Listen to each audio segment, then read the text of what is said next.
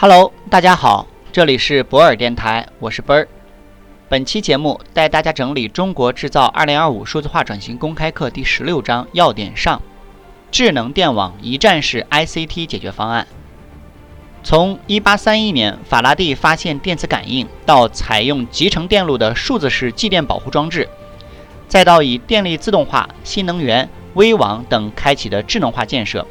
可以说，电力系统的探索和驾驭进入了比特驱动瓦特时代。这个时代，瓦特面临着诸多挑战。按照巴黎协定的要求，全球升温要控制在小于1.5摄氏度以内。这就要求电力公司逐渐采用以光、风、水等新能源代替传统能源。同时，由于社会对电力的依存度越来越高，电力公司需要采用各种 ICT 手段来提高供电可靠性。因为当线博改造到一定规模后，只有通过智能化才能进一步提高可靠性。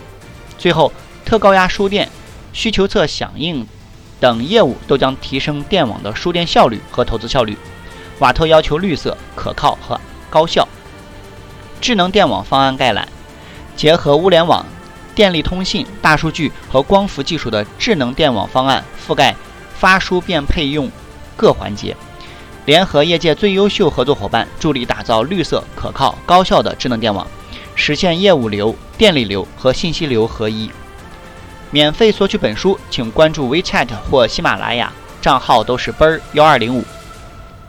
现代社会对电力的依存度越来越大，传统粗放低效的能源利用方式已不能满足当前需求，需要更高效、更合理的能源源供应。随着能源转型的不断深入，去碳化、数字化、智能化已成为行业共识。可再生能源占比的提升，电网形态的变化，包括能源流、信息流、业务流的深度融合，以及电力市场化和经营管理面面临的挑战，都要电力企业不断提升自身竞争力，通过数字化手段实现企业转型升级。